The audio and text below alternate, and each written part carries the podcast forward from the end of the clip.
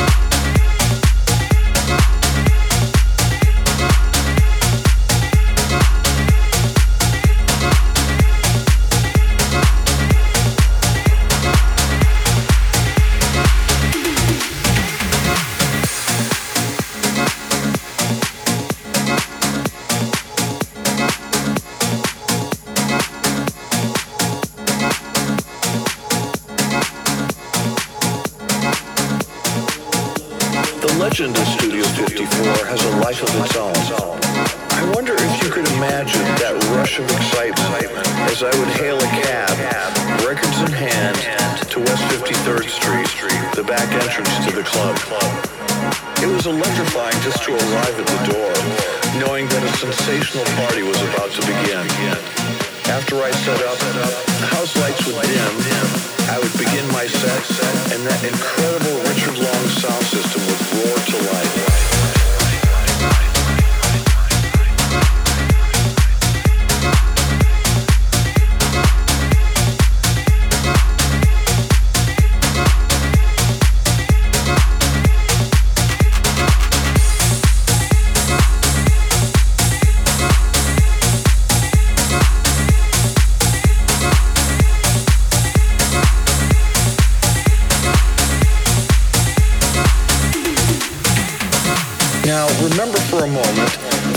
Music you hear here was brand new back in those days, and the dance floor would scream with delight as the new Donna Summer Barbra Streisand duet was debuted.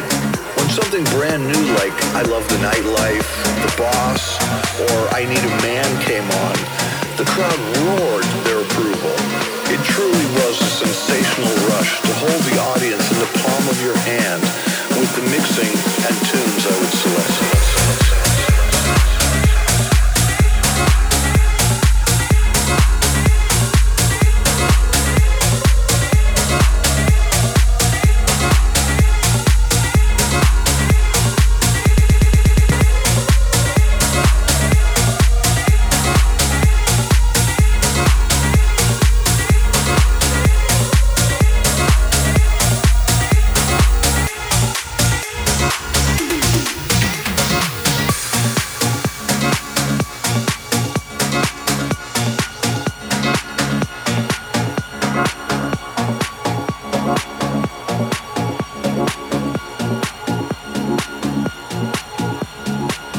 Watching all those iconic lighting effects from the booth was a trip. the moon with the coke spoon always got a whoop from the dancers.